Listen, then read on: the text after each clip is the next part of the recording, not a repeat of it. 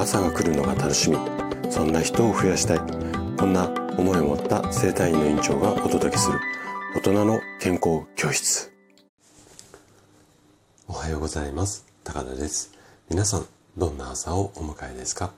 今朝もね元気で心地よいそんな朝だったら嬉しいです。さて今日はねちょっとタンパク質シリーズをお休みしていただいたレターの質問に声でね、回答をしていきたいなというふうに思っています。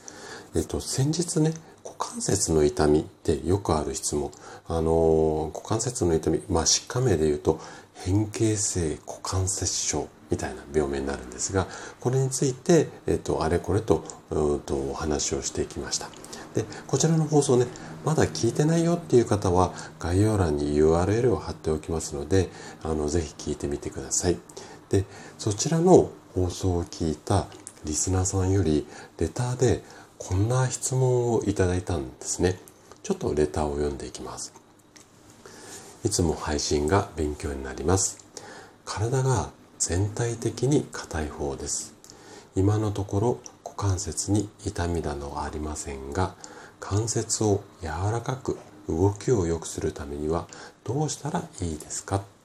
水泳の平泳ぎなどの動きは予防に良いと素人的には思いましたが配信の中であの動きは負担になるようにおっしゃっていたのでレターで股関節を鍛えたり柔らかくしたりする運動などがあれば教えてほしいと思いレターさせていただきました。よろしくお願いいたします。まあこんなレターだったんですね。はい。でまずはご質問いただいて本当にありがとうございました。で、えっと、今日この後ね、その、うんと、簡単にできるストレッチっていうのを、えっと、説明していくんですが、その前に、このレターの中で、えっと、平泳ぎについてちょっとこう触れているところがあったんですけれども、あの、股関節が、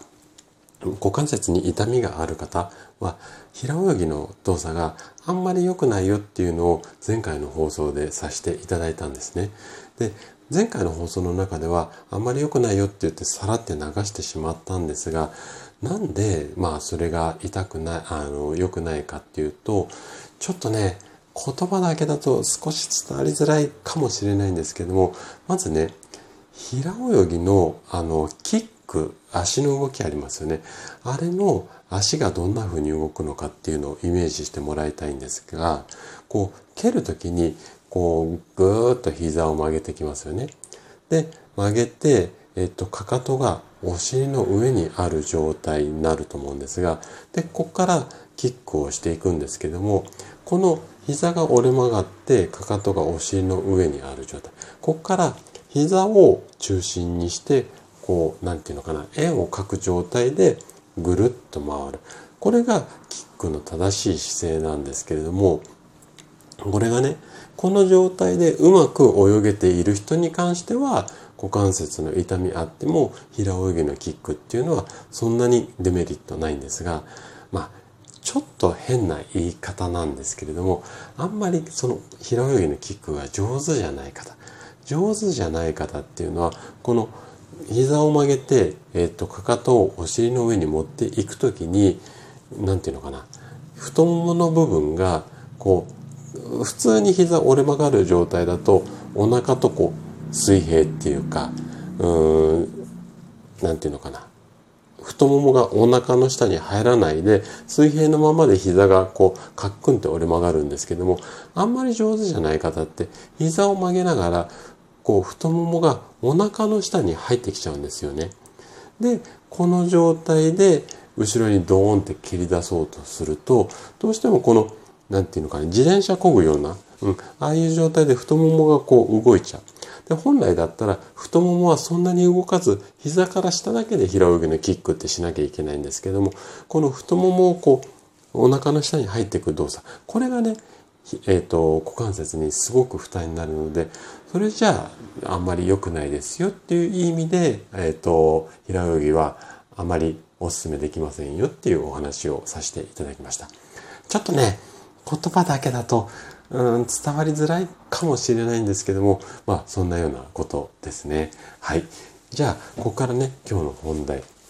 股関節を柔らかくするストレッチ。これをね、2つほど紹介をさせていただきます。で、このストレッチに関しても、やっぱりね、あの、今の平泳ぎと一緒で、口で説明すると、ちょっとね、イメージが湧きづらい部分っていうのも正直あると思います。なので、今回紹介するこの2つのストレッチっていうのは、実はね、私の整体院のホームページの中で、えっと、股関節の痛みをこんな感じで改善しますよっていうような、まあ、ページが一つあるんですよ。その中で、うちではこんな治療して、ああでこうでって、こう上から順番にバーって書いてあるんですが、その中に、こういうストレッチが効きますよっていう動画がね、え、ー、と、ストレッチだけじゃなくて食べ物の話も含めて、え、ー、と、動画がね、3つほどそのページに掲載されているんですね。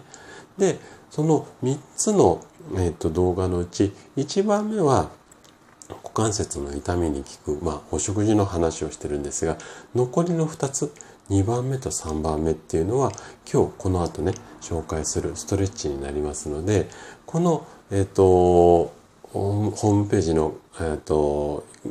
URL も概要欄に貼っておきますのでもしね言葉だけでイメージが湧きづらかったら、そのページに飛んでいただいて、あの、ページのね、下の方にね、動画が3つ載っかってますので、そのうちの2番目と3番目、ここをね、見ていただけると、あの、イメージしやすいと思います。はい。ということで、じゃあね、まず1つ目のストレッチからいきます。えっ、ー、と、手順とすると、まずベッドだとか床に座った状態になります。で、座っていただいて、そこから足の裏と足の裏をこう合わせるような格好になってもらってその合わせた状態からゆっくりかかとをお腹の方にぐーっと引き寄せていきます。で、もうこれ以上お腹の方までぐっと寄せられないよっていうところまで引き寄せたら、ここからね、ゆっくりね、骨盤をこう立てるというか、お腹をね、こう前に出すようなそんなイメージなんですけども、そういうふうにこう、なんていうのか、腰反るっていうか、骨盤を立てるっていうか、お腹を前に出すっていうか、まあそういうふうな動作をしてもらうと、股関節がピーって伸びる感じになると思うんですよ。で、この伸びてる状態を感じながら、20秒から30秒ずっと伸ばして。で、2、30秒経ったら、一旦ゆっくり戻してあげる。こんなストレッチになります。で、このストレッチで注意しなきゃいけないの。この膝の裏と、あ、膝じゃない、ごめんなさい。足の裏と足の裏を合わせるようなストレッチって、股関節のストレッチで結構やられてる方多いんですが、足の裏と足の裏合わせた状態のところで、えっ、ー、とね、手を膝の上に置いて、膝をね、こう床の方にぐいぐいこう押し付けて、それで股関節伸びろ伸びろっていう風にやってる方いらっしゃるんですけれども、これだと結構瞬間的に、えーと、圧がかかってしまって股関節をかえって痛めてしまうケースも多いので膝に手を置いてグイグイ押すんじゃなくてうんとさっきお話しした通りこう骨盤を立てるっていうか少しお腹を前に出すような感じで股関節の筋肉を伸ばしていく。ここをあの意識してもらえるといいかなというふうに思います。はいじゃあね今度2つ目のストレッチです。これはねえっ、とまずうんと、ベッドとか椅子。で、これがね、高さがご自身の膝ぐらいの高さが一番いいかなというふうに思います。それをまず用意していただいて、そこのベッドとか椅子の脇に立ってください。で、立った状態で片足をそのベッドや椅子へ乗っけてください。で、この姿勢になって、要は片足出しですね。片足がベッドの上、片足が床の状態。で、この状態から足先を、えっと、ベッドの上に乗っけた足先をゆっくり自分の体の方にぐーっとこう引き寄せます。そうすると太ももの裏がこうピーって伸びてストレッチしてる状態になると思うのでその状態からですね軽くこうベッドの上に乗せたあと足側の肩をゆっくりこう何て言うのか中に入れるっていうかうん、あのー、反対の膝の方に持っていくっていうかちょっと体をひねるような感じになりますそうすると太ももの内側がぐわーっと伸びると思いますのでこの状態で20秒から30秒、うん、ストレッチですねはいで終わったら元に戻してもらって今度は反対の足を上げて、えーと、まずつま先の方つま先を自分の体の方に持ってってそれで肩をぐっと入れていくっていう状態ですね。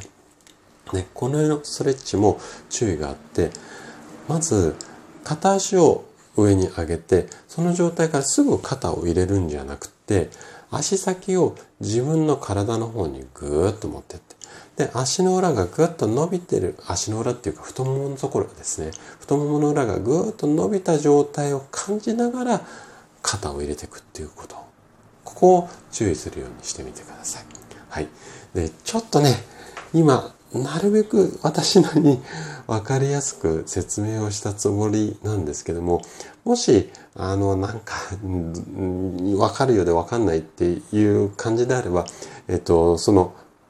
先ほどお話した私の生体院のホームページの方に動画が載っかってますので、それを見ながら、えっ、と、今の2つのストレッチ、えっ、と、コツコツやっていただければ、股関節しっかり、あの、伸びて、動かしやすくもなってくると思いますので、ぜひこの2つね、えっ、ー、と、チャレンジするようにしてみてください。はい。ということで、今日も最後まで聞いていただきありがとうございました。